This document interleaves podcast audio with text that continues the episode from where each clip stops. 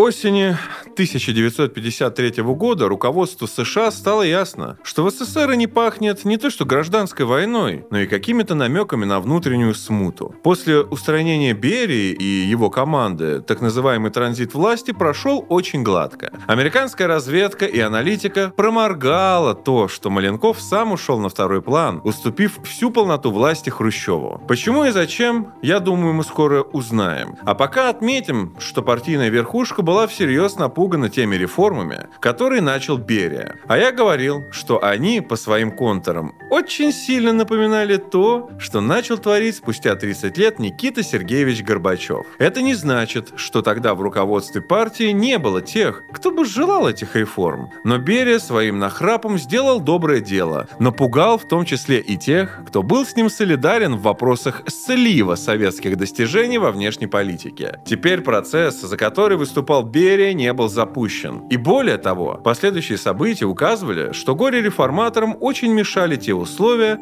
в которых они оказались. Единственное, что уже в июле и августе 1953 года начинается очень осторожная такая критика Сталина. Точнее, даже не совсем Сталина. Но в одной из речей Маленкова упоминается так называемый культ личности Сталина. Но это все еще далеко не то, к чему мы с вами привыкли. Тогда речь шла о том лишь, что партия – это такой орган, который должен быть непогрешим и неприкасаем. Причем как со стороны органов, ну, вспомним крах Берии, который остался один на один с партией, так и с армией, так и его стороны партийного руководства. Короче, очень многим в партии не нравилось, что сталинская команда могла партийного чиновника спросить за его косяки. Смешнее всего и то, что и Маленков, и Хрущев, и Берия сами были в этой команде и также спрашивали за косяки с других. И чаще всего спрашивали по делу, и для дела. Но давайте не будем забывать, что это были уже пожилые уставшие люди. Большинство из них вступило на путь борьбы еще во время революции 17 года и даже раньше. Они реально знали лишения. Правда, Хрущев любил вспоминать, как хорошо он жил при царе, как он прилично зарабатывал и даже щеголял в пинджаке и в бабочке. Но на него тогда показывали пальцем у виска. Дескать, придуривается Никита, шутит и преувеличивает. В общем, уставшие люди, ну, конечно, далеко не все, но все-таки были среди них и любители поработать. Мечтали о мире без войны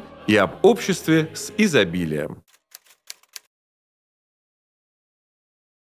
Об обществе изобилия говорили и на пленуме ЦК КПСС, который прошел в Москве с 3 по 7 сентября. Конечно же, нельзя рисовать вот такую картину, мол, при Сталине все было бедным, серым, все недоедали. Это неправда. Как раз-таки и ежегодное понижение цен, и увеличение количества и качества товаров – это приметы и предвоенного, и послевоенного Сталинского Советского Союза. Но на пленуме, где основным вопросом был вопрос сельского хозяйства, говорили о другом. Важнейший вопрос плена пленума о мерах дальнейшему развитию сельского хозяйства Советского Союза. И тут впервые с высоких трибун сказали следующее. Товарищ Сталин в вопросе колхозной политики был неправ.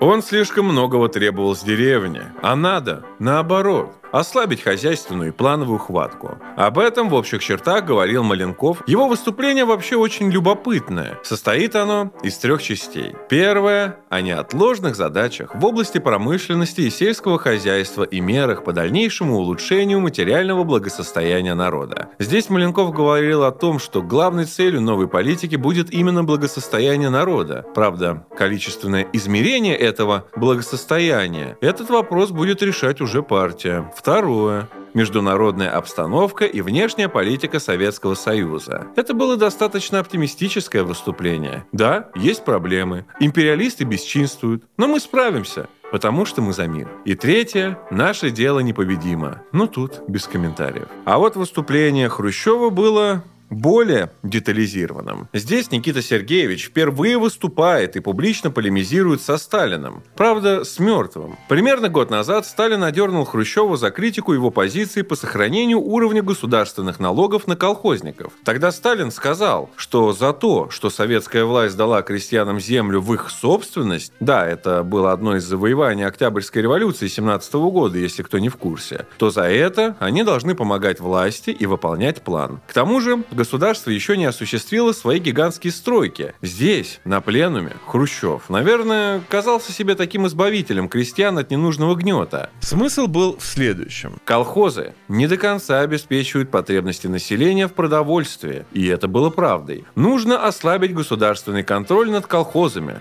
чтобы они производили больше продовольствия. А вот это уже на самом деле спорно, и на пленуме об этом дискутировали. Тем не менее, все же приняли решение уменьшить сельскохозяйственный налог в два с половиной раза, списать сельскохозяйственные налоги предыдущих лет, увеличить размер приусадебных участков колхозников, повысить заготовительные цены на сельскохозяйственную продукцию, расширить возможности для развития колхозного рынка. При этом потом сам Хрущев будет бороться с тем, что он колхозникам человеком и разрешил. И об этом я впоследствии вам тоже, конечно же, расскажу.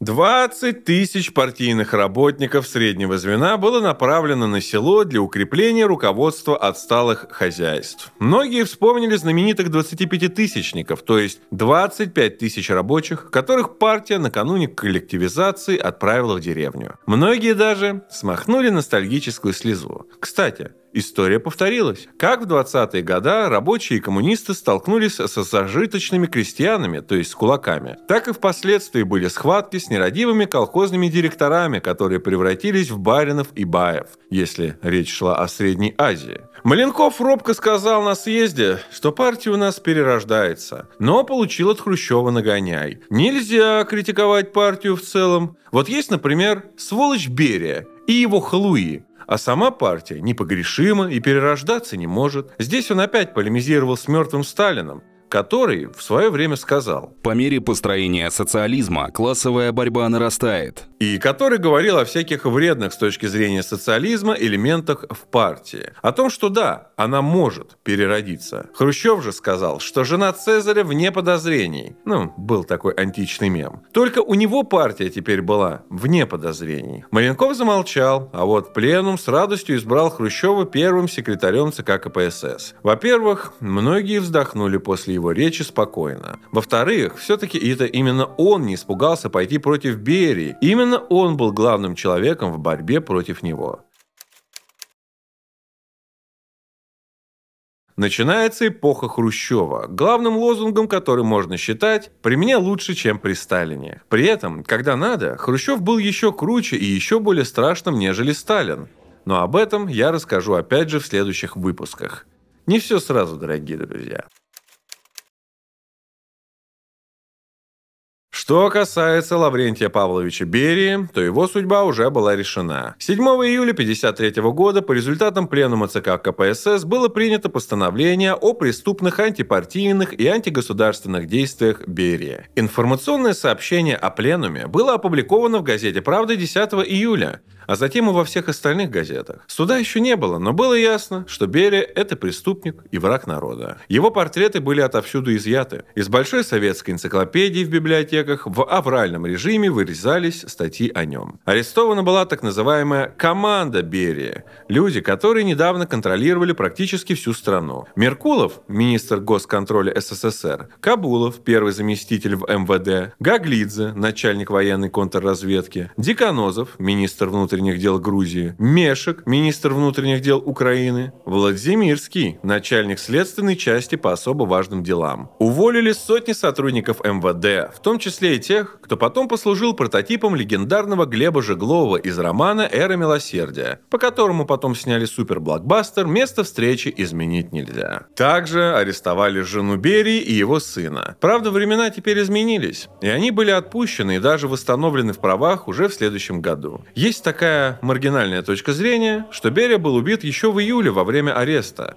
Якобы это было сделано для того, чтобы он не рассказал лишнего на суде. Зачем это было нужно? Конспирологи, то есть конспирологи, не говорят, но важно закатывают глаза. На деле же следствие вел генеральный прокурор Руденко, тот самый, что был обвинителем с советской стороны на Нюнбергском процессе против нацистских преступников. Берия сразу же обвинили в антисоветской заговорщической деятельности. Он своей вины не признал. Тогда его стали вести по его должностным преступлениям, а их накопилось огромное количество, начиная с того времени, когда Берия был на руководящих должностях в Грузии и Закавказье. Самым страшным фактом, который вскрыл следствие, было то, что Берия создал в тайне от ЦК КПСС токсикологическую лабораторию профессора Майрановского. Здесь яды испытывались на людях. Кстати, сам Майрановский был арестован в 1951 году по делу еврейского комитета. Заметал ли таким способом следы сам Берия, следствию выяснить так и не удалось. А еще вскрылись факты пыток и внесудебных убийств и множество других страшных и темных страниц. Кстати, находятся люди, которые до сих пор говорят о тысячах девушек и женщин, изнасилованных инфернальным Берией. Про это даже снимают фильмы. На деле же следствие имело всего один факт того, что Берия кого-то насиловал. Причем факт,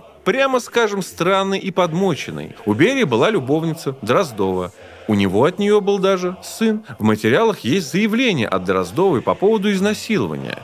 Но многие считают, что это заявление ее заставили написать. Однако омерзительным фактом было то, что на момент склонения Дроздовой к сожительству Ей было всего 16 лет. Да, это именно тот факт, который впоследствии усилиями всяких там сплетников превратился в легенду о смеси Казанова и Чикатило, который ездит на черной машине по Москве и похищает школьниц, женщин, а иногда и старух. Эх, сколько еще мы прочитаем на этот счет статей и увидим, хотя лучше бы я их не видел, фильмов. Суд над Берией проходил в декабре 1953 года без прокурора и адвоката. На нем Берия не признал себя виновным ни в попытке захвата власти, ни в том, что нарушал закон. Ответственность за внесудебное убийство он возлагал только на Сталина. Признал он только морально-бытовое разложение, то есть то, что спал со школьницей. А еще признал, что скрыл свою службу в мусаватистской разведке в годы революции. Это была такая антисоветская охранка в Азербайджане. Кстати, до этого, в 30-х годах, когда Берии предъявляли этот факт, он намекал, что служил там по заданию партии большевиков, как Штирлиц но доказательств не предоставил. В обвинительном заключении говорилось, совершил ряд изменнических действий, направленных к подрыву советской разведки за рубежом, сознательной активизации буржуазно-националистических элементов в союзных республиках, поддержанию тайных преступных связей с контрреволюционной грузинской эмиграцией, покровительствовал разоблаченным агентам иностранных разведок, укрывая их от ответственности. Сам Берия настаивал, что виновен только в должностных преступлениях. Он говорил, «Прошу вас при вынесении мне приговора тщательно проанализировать мои действия, не рассматривать меня как контрреволюционера, а применить ко мне только те статьи Уголовного кодекса, которые я действительно заслужил. Приговор гласил. Специальное судебное присутствие Верховного суда СССР постановило приговорить Берию, Меркулова, Деканозова, Кабулова, Гаглидзе, Мешика, Владимирского к высшей мере уголовного наказания, расстрелу, с конфискацией лично им принадлежащего имущества, с лишением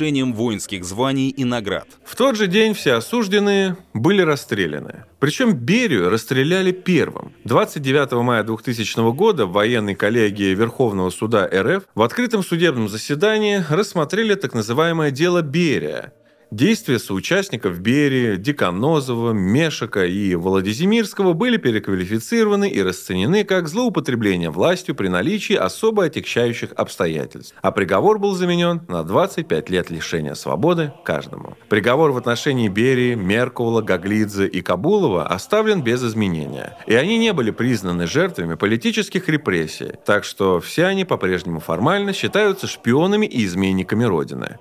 Вот так. Вместе с делом Берии шел также процесс Рухадзе, по итогу которого около сотни, да-да, около сотни генералов МГБ были уволены, лишены званий и наград. Мощный удар по системе госбезопасности, который сопоставим с репрессиями 1937 года. Единственное, расстрелянных в этот раз было мало. Главным итогом этих процессов было то, что партия четко показала органам госбезопасности, кто главный в государстве. Вплоть до 1991 года, да и позже, спец спецслужбы в целом были исполнителями партийной воли. Между тем, незадолго до этого, на другом краю земного шара происходил другой судебный процесс исторического значения. Это был процесс над Фиделем Кастро, который незадолго до этого совершил неудачную попытку государственного переворота, чтобы свергнуть диктатора Батисто. В прошлый раз я вкратце поговорил об этом. Это был штурм казарм Манканда. Ну, теперь, наверное, нужно сказать, почему кубинцы вообще взялись за оружие. Очень часто приходится слышать, мол, Фидель обрушил кубинскую экономику. Фидель построил на Кубе тоталитарный режим в нищей, разоренной стране. А вот при Батисте Куба была просто раем. Ну, давайте отправимся в этот рай. Начнем с того, что Куба 50-х – это вотчина знаменитой американской, итальянской, еврейской мафии. И не просто вотчина – а настоящая штаб-квартира, где правит соратник легендарного гангстера Лаки Лучана, не менее легендарный Мейер Лански. Кстати, он уроженец Российской империи. В общем, мафия контролировала весь туризм на острове, все отели, все бордели. По острову ездили специальные бандиты,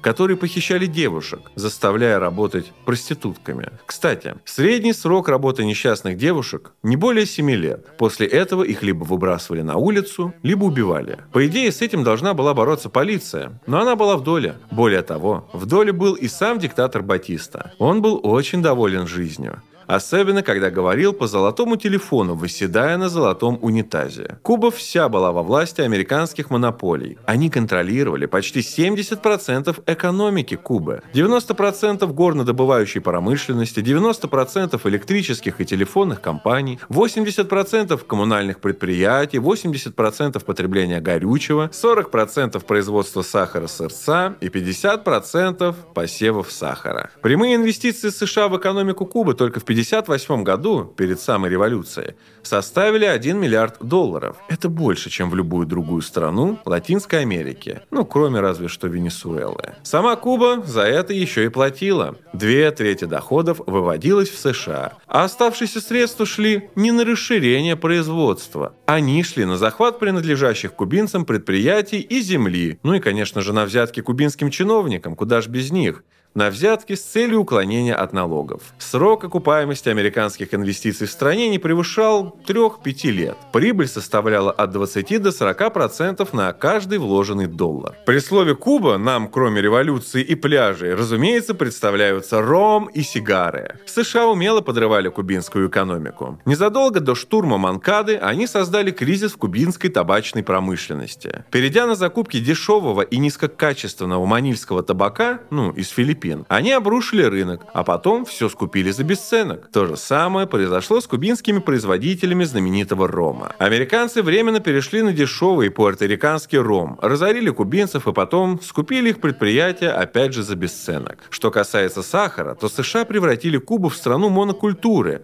заставив кубинцев производить сахар, продавать по дешевке в США, а затем получать дорогие товары из сахара из США – Ловко, не правда ли? И напоминает сегодняшнюю высокотехнологическую зависимость. Когда была скуплена значительная часть земель, на Кубе, где земля просто супер плодородна, начались проблемы. Из-за того, что 7% кубинцев владели половиной земли и отдали ее под сахарные плантации, безработица на Кубе составила аж 40%. На секундочку. Во время страшной Великой депрессии в США, которую американцы до сих пор вспоминают с ужасом, безработица была в полтора раза меньше. 50% 5% кубинцев были неграмотными. Мясо ели в лучшем случае 5% кубинцев. 80% жило в хижинах из пальмовых листьев. Детская смертность была ужасной.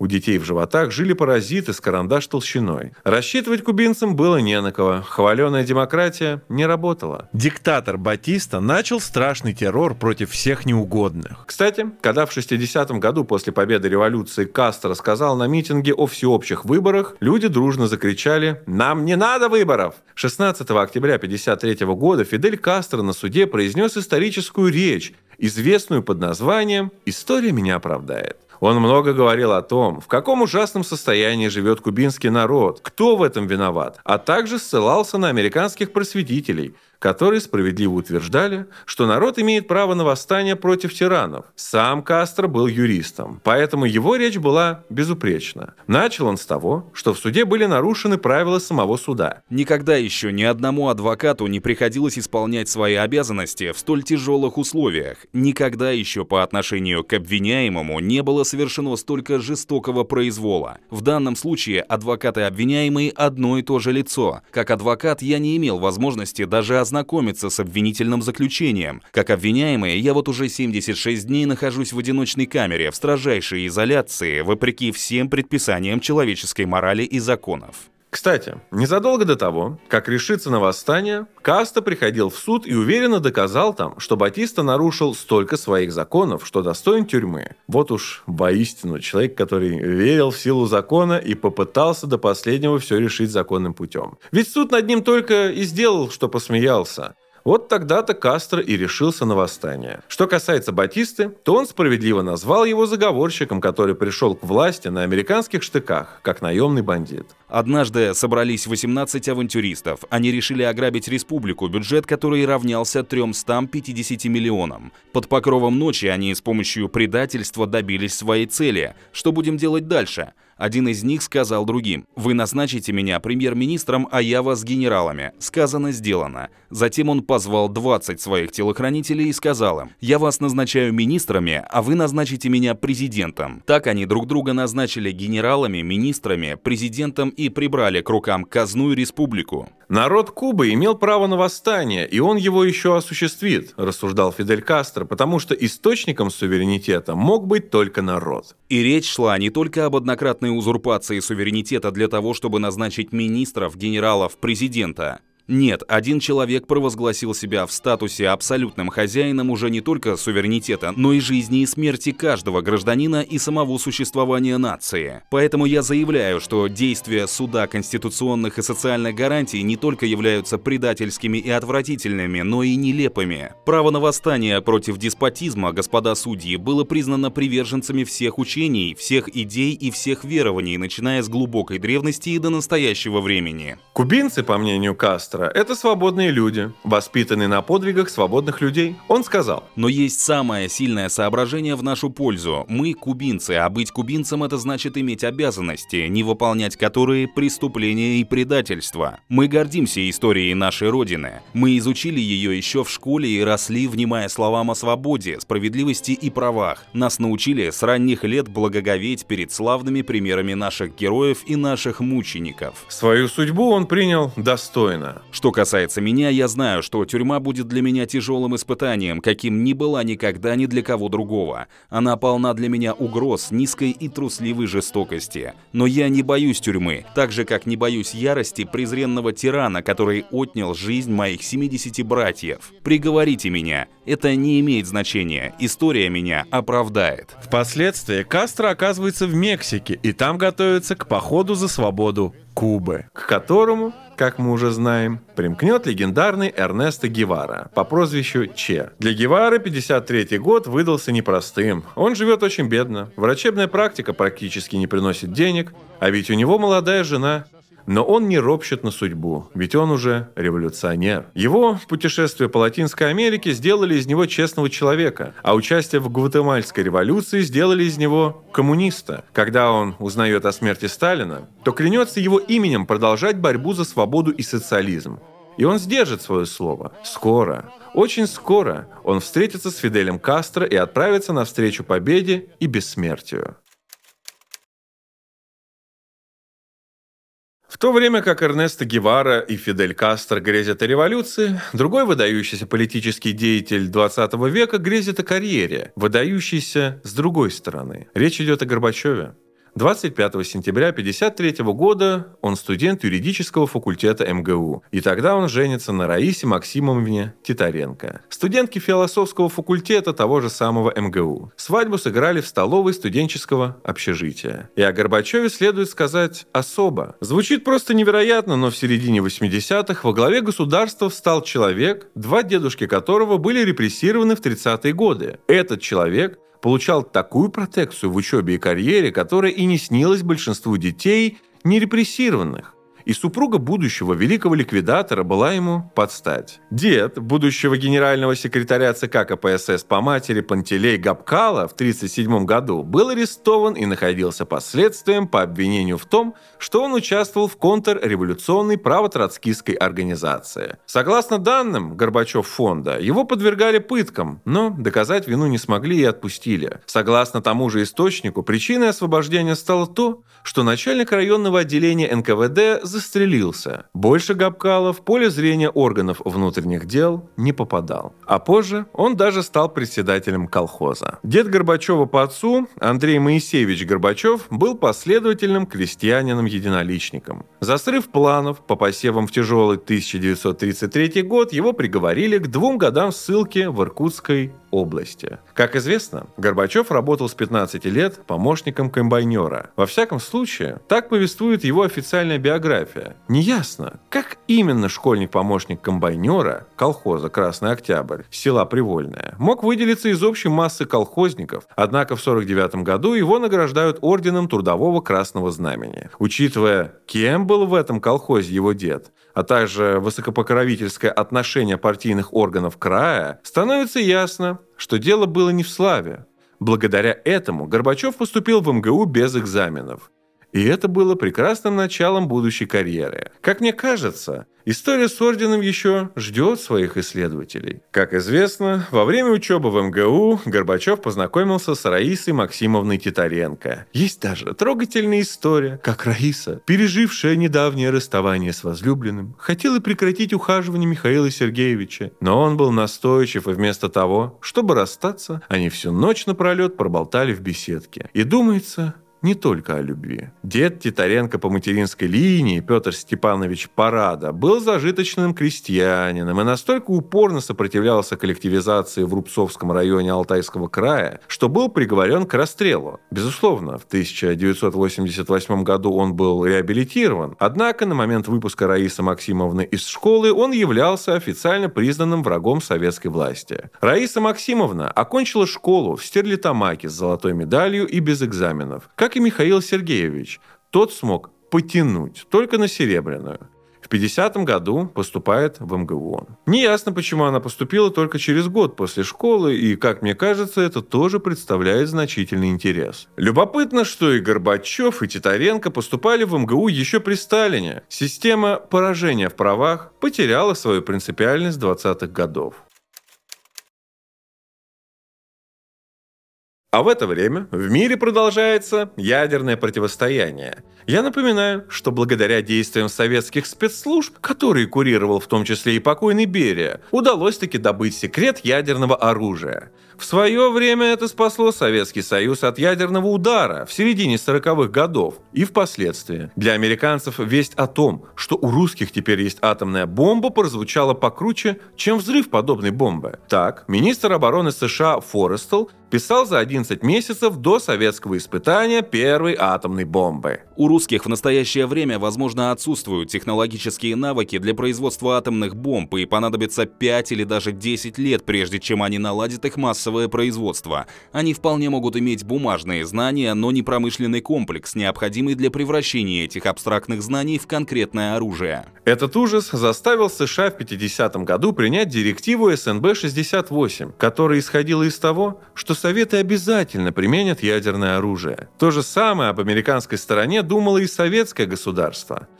как впоследствии напишет историк холодной войны Таубман, холодная война была следствием взаимного недоразумения, причины которого удивительны. Мы привыкли думать, что советские и американские лидеры рассматривали друг друга как порождение дьявола. Фактически каждая сторона видела в противоположной свое зеркальное отражение. Существует два рассекреченных материала ЦРУ 48 и 53 годов, которые хранятся в Национальном архиве США. Оба они основаны на предположении о смерти Сталина Сталина, это про 1948 год, если что, и на факте смерти Сталина, соответственно, 53 Американская разведка считает Советский Союз врагом номер один, но все прогнозы о том, что будет после смерти Сталина, не отличаются здравомыслием. Об этом я говорил в прошлой передаче. Недавно выяснилось, что контрразведка, и не только контрразведка, при Сталине позволили создать мощнейший заслон против американской и британской разведок, которые оказались неспособны создать агентурную сеть и знать, знать, что реально происходит в Советском Союзе. Еще меньше знали США и о том, сколько ядерного оружия есть у Советского Союза. Проморгали они и испытания первой водородной бомбы 12 августа, о чем я рассказывал в прошлом выпуске. Но тут важно дополнить, что руководитель испытаний Курчатов был доволен ими. Все знают фотографию Курчатова с окладистой бородкой.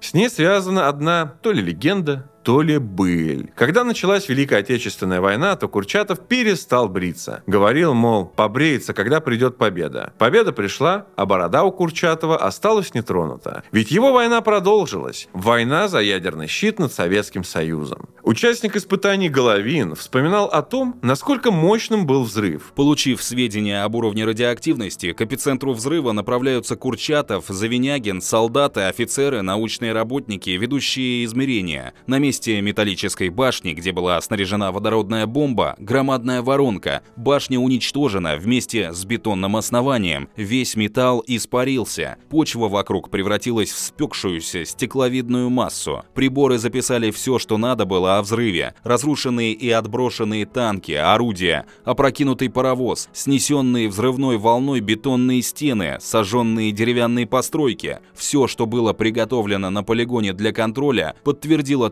точность сделанных расчетов. Взрыв первой в мире водородной бомбы прошел успешно. Разбита не только атомная монополия США, развеян миф о превосходстве американской науки. Только в марте 1954 года американцы сумели повторить то, что было создано полгода назад в Советском Союзе. Это был итог трехлетней работы. Надо отметить, что бомба помещалась в бомбардировщик Ту-16, который теоретически мог долететь до США. А в США тогда испытывали термоядерное устройство размером с трехэтажный дом. Как бы они его доставили в СССР, неясно. По итогам испытаний правительственные награды получили многие физики-ядерщики. Например, молодой Андрей Сахаров, в 32 года ставший академиком. Потом Сахаров станет гуманистом и ненавистником Советского Союза. А тогда он еще достаточно кровожаден. Скоро он представит проект поражения восточного побережья США торпедами с ядерным зарядом. А пока он в эйфории.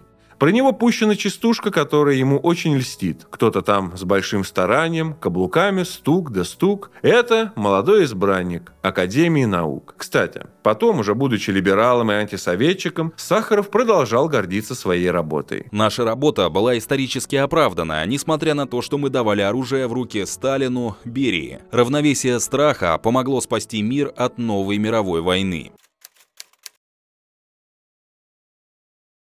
В то же время последствия еще одного волевого решения Берии, а именно знаменитой амнистии, ощущала на себе вся страна. Бандиты, насильники, убийцы. Все эти элементы наводнили города. Особенно опасной была цыганская банда в Брянской области. Согласно оперативной сводке МВД, в Брянской области в течение августа-ноября 1953 года было совершено 12 разбойных нападений на служителей религиозного культа, сопровождавшихся ограблением их квартир, а в отдельных случаях и церквей. Бандиты применяли огнестрельное оружие, подвергали потерпевших избиениям и различным пыткам, требуя от них выдачи денег и ценностей, насиловали женщин. Банда потеряла страх и убивала даже милиционеров, ну, для того, чтобы завладеть их оружием. Очень долго банду вычислить не удавалось, но случай помог. Был арестован некий Канц. Попался он на мелкой краже но в камере стал качать свои права и говорить, что вообще-то он авторитетный уголовник. И в камере случайно разболтался камерником о своих подвигах. Среди них была так называемая наседка. 20 ноября 1953 года, после тщательной подготовки, с использованием показаний на сетке, Канц был подробно допрошен по делу бандгруппы. После некоторого запирательства Канц рассказал о своем участии в бандгруппе, о ее участниках, о тех грабежах квартир священнослужителей и иных граждан на территории Тульской, Московской и Брянской областей, которые они совершили, он показал, что в таборе имеются две группы бандитов, возглавляемых братьями Богдановыми, Иваном и Григорием, что у них имеется награбленная церковная утварь, пистолеты, один из которых спрятан Григорием в доме под печкой, а другой под войлоком, в хомуте. Банда была усилена теми, кто вышел из колонии по Бериевской реформе. По новым данным были запрошены из Московской, Тульской, Тамбовской, Рязанской, Курской и других областей 50 уголовных дел, возбужденных по фактам разбойных нападений и прекращенных за необнаружением виновных, которые были приобщены к расследуемому делу. Население активно включалось в работу, и кое-кто донес о том, что некий цыган Богданов живет непосредством. Из агентурных донесений усматривалось, что арестованные Богдановы боятся, что следствие будет производить опознание потерпевшими вещей, изъятых при обыске у преступников, и так тогда им придется сознаться в совершенных преступлениях.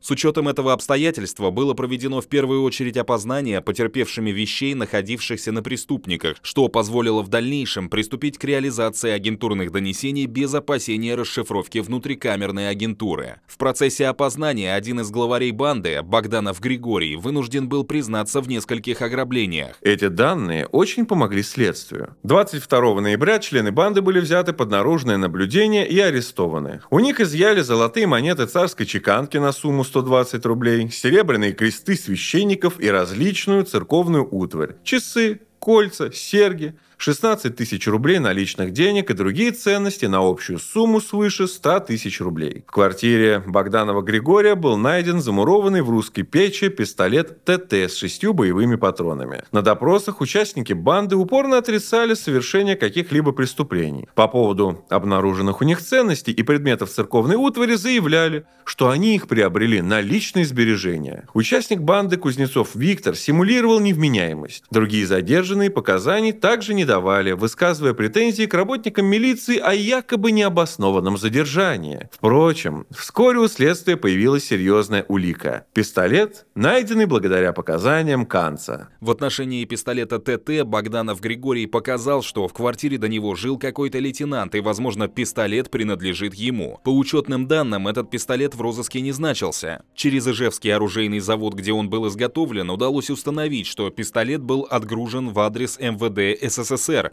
а затем Подольским ГУМ был выдан милиционеру Пузанову, на которого в ночь на 10 сентября 1953 года было совершено нападение на станции Львовской Подольского района. Произведенный баллистической экспертизой гильз, стрелянных из пистолета ТТ, изъятого в квартире Богданова Григория, и гильз, обнаруженных на месте ограбления квартир священников, была установлена их идентичность. Будучи допрошены по факту нападения на милиционера Пузанова, братья Богданова отрицали свою причастность к этому преступлению. Милиционеры прибегли к уже проверенному и хорошо зарекомендовавшему себя способу добычи информации. Но безуспешно. КПЗ к каждому участнику банды были подведены внутрикамерные агенты, но трехдневное пребывание их в КПЗ было безрезультатным, так как преступники держали себя замкнуто и о своей преступной деятельности не говорили. Произошло это потому, что отдел уголовного розыска управления милиции Брянской области, не имея квалифицированной агентуры, способной разрабатывать таких серьезных преступников, использовал для этой цели имеющуюся слабую агентуру. Помог следствию молдаванин из Кишинева, который выдал себя за цыгана цыгана. Агент К был водворен в КПЗ под видом спекулянта, приехавшего из города Кишинева в город Брянск для перепродажи 70 каракулевых шкурок, при реализации незначительной части которых он был задержан. Ему было предложено высказать в камере предложение о возможном освобождении из КПЗ без привлечения к уголовной ответственности. Иван Богданов мог заподозрить подвох, ведь его после допросов в отделении милиции сажали с одним и тем же сокамерником, но не заподозрил. В течение нескольких дней Богданов достал доставлялся из тюрьмы в управление милиции для допросов, после которых до отправления в тюрьму выдворялся в КПЗ к агенту К. Поражает размах действий банды.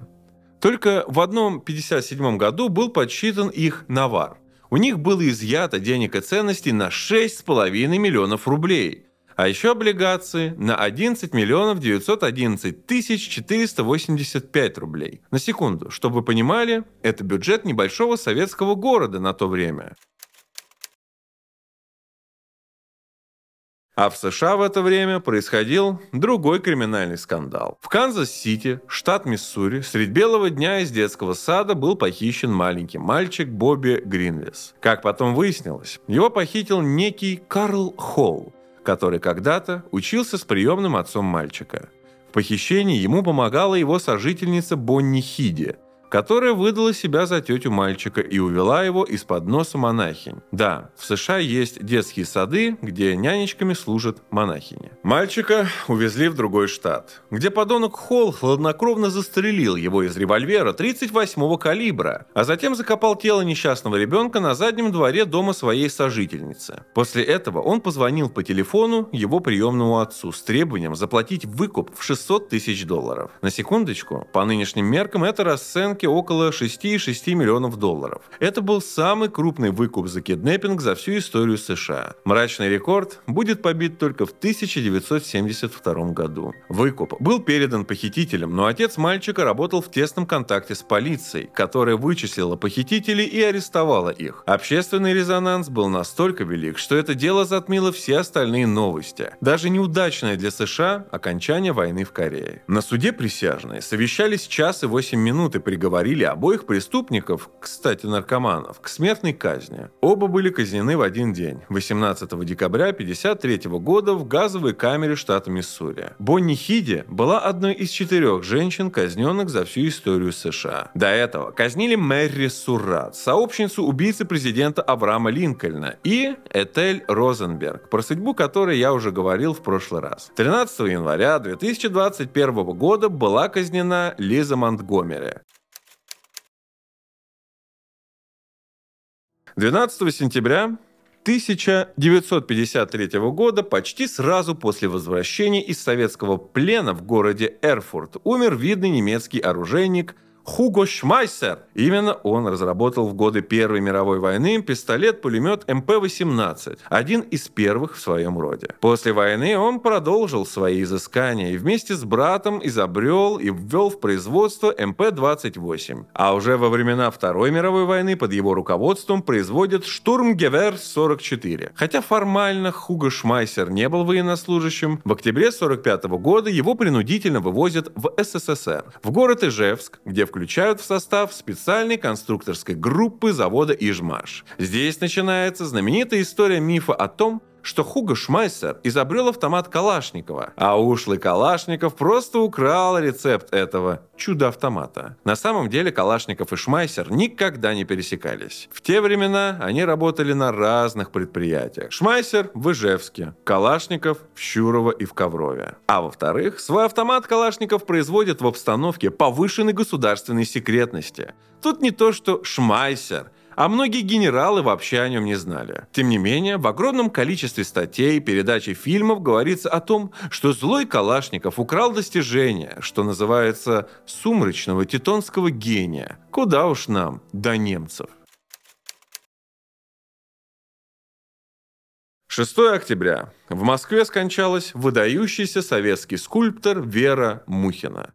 Она училась у французского скульптора Бурделя, изучала скульптуру Возрождения, приняла революцию всем сердцем и стала скульптором, работавшим в жанре монументальной пропаганды. Ее ранние работы Памятник Загорскому, памятник Свердлову, освобожденный труд, пламя революции стали символами нового искусства. Самой знаменитой работой Веры Мухиной стал 24-метровый монумент «Рабочий и колхозница», изготовленный для Всемирной выставки в Париже в 1937 году. Многие ошибочно считают, что стоит он на Красной площади. Привет заставке нашего родного Мосфильма. Примечательно, что этот монумент стоял напротив немецкого нацистского павильона и словно бы противостоял ему. После закрытия выставки монумент в разобранном виде перевезли в Москву и в 1939 году поставили в ВДНХ, где он и стал одним из символов Новой Москвы. Символ великой мечты и великой воли. Кстати, по поводу мечты.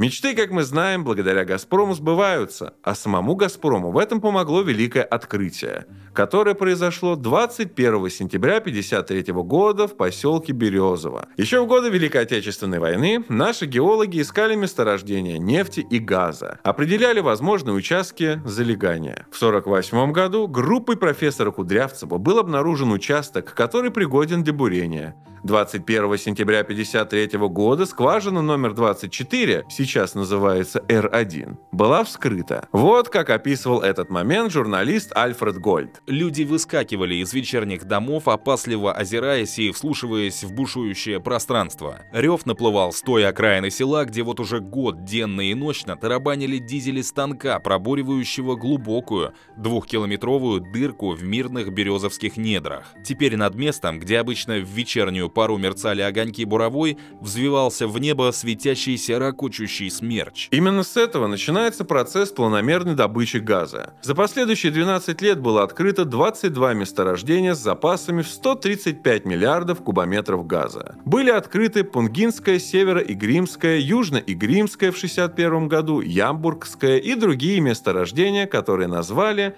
месторождениями-гигантами. 1 сентября. Открывают еще один символ эпохи – высотное здание МГУ. Кроме того, расширяется московский метрополитен. Открыты три станции – Арбатская, Смоленская, Киевская. Московское метро еще пока маленькое – всего 38 станций. Но москвичи знают, что оно будет расти. Железные дороги в СССР тоже строятся, ведь по ним проходит основная доля перевозок грузов и пассажиров. Образованы новые железные дороги. Горьковская, Забайкальская, Московская, Приволжская, Северная, Куйбышевская. Вовсю работают заводы и НИИ. Ворошилово-Градский, нынче город Луганск. Паровозостроительный завод имени Октябрьской революции начинает испытания паровоза серии ОР-21. Этот паровоз, наряду с П-36, был последним паровозом, которые прошли необходимые испытания, но в серию не вошли. Да, ведь наступала эра электровозов и тепловозов. В том же году на Новочеркасском электростроительном заводе выпускают советский двухсекционный магистральный электровоз постоянного тока ВЛ-8, то бишь Владимир Ильич.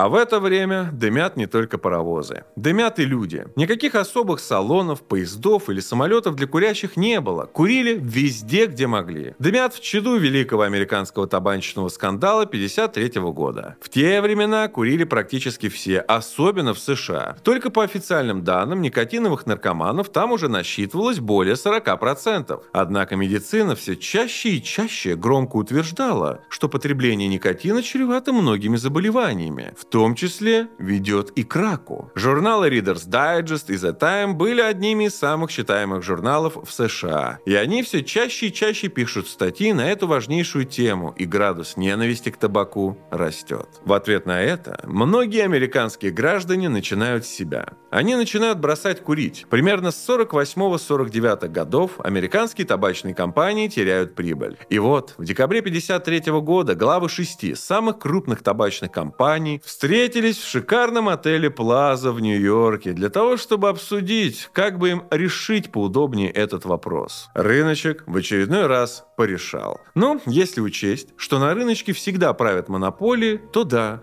рыночек решает в свою пользу. В общем, табачные магнаты решили, что раз врачи и исследователи говорят, что табак вреден для здоровья, то надо найти, а еще лучше воспитать своих ученых и исследователей, которые скажут, что табак для здоровья не вреден. Да нет, еще лучше. Они скажут, что табак для здоровья полезен. Одновременно с этим специальные менеджеры, юристы и еще целая армия полезных исполнителей проводят серьезную работу с газетами, журналами, с радиокомпаниями. Где-то заносят нужную сумму денег, где-то шантажируют, а где-то даже пользуются услугами мафии. В общем, в следующем году создается комитет исследователей табачной индустрии, который прямо говорит, что сигареты и сигары никак не влияют на развитие рака. Четыре сотни газет США публикуют честное обращение к курильщикам, где говорится, что утверждение о связи табакокурения и рака просто смехотворно. Кстати, за последующие 40 лет на такую научно-пропагандистскую кампанию было потрачено более 300 миллионов долларов. Цифры по тем временам просто фантазмагорические. Впоследствии, уже в 60-х годах придумали классный ход. Изобрели так называемые легкие сигареты, которые содержали меньшее количество смол и потому были типа менее вредными, а может быть и вообще безвредными. И на это, конечно же, повелись миллионы американцев. Например, сигареты Marlboro Lights в 71 году стали самой продаваемой маркой в США. Заплатили за это, причем во всех смыслах, американские курильщики. В середине 80-х выяснилось, что легкие сигареты действуют по-другому. Смертность среди курильщиков не только не снизилась, но и продолжала расти. Рак легких стал причиной смерти номер один у американских онкобольных. А началось все с той милой встречи уважаемых бизнесменов в отеле Плаза в декабре 53 года. В СССР тоже курят вовсю. Причем курят абсолютно все марки и сорта. От легендарного Беломора до любимой сталинской герцоговины Флор. Хотя все чаще в учреждениях появляется табличка Здесь не курят. Но все же советские граждане не сильно уступают в табакокурении американцам. Кстати, раз уж заговорили о брендах. 53 год – это еще и год, когда братья Макдональды впервые продали свою концепцию как франшизу. История этого ресторана, считающегося для многих культовым, началась в 1937 году, когда в Калифорнии братья Макдональды купили небольшой домик, где стали продавать жареное мясо и гамбургеры. Братья думали, думали, думали, думали и в 1948 году открыли новую забегаловку, где продавался апельсиновый сок, картофельные чипсы и гамбургеры. Вооружившись Воспользовавшись конвейерным методом Форда, точнее применив его в своем ресторане, а также используя труд мигрантов, который был дешевле, братья резко повысили рентабельность ресторана и стали продавать гамбургеры по цене вдвое ниже, чем у конкурентов. Правда, клиенты жаловались, что бургеры не такие вкусные, мясо не так прожарено. Многие говорили, что такая жирная пища вредит здоровью, но в Макдональдс побежала калифорнийская беднота. И дело пошло вперед. 53 год – это еще и год, когда успех показывают два других бренда конкурента – Burger King и KFC которые постепенно завоевывают американский рынок. А в СССР в качестве дополнения к легендарной книге о вкусной и здоровой пище в издательстве «Медгиз» под редакцией Ганецкого и Древаля выходит книга «Лечебная кулинария», где подробно рассказывается о различных диетах, да и вообще о здоровом питании. Но в преддверии нового 1954 Нового года советские граждане во время застолья едят самую разную еду – не только полезную. Под звон бокалов советским шампанским и румынскими винами провожают тяжелый 53-й. С надеждой вглядываются в цифры 1954. Что же им готовят этот Новый год? Оправдаются ли надежды на новую жизнь без тревог? Что ждет их всех впереди? Узнаете совсем скоро.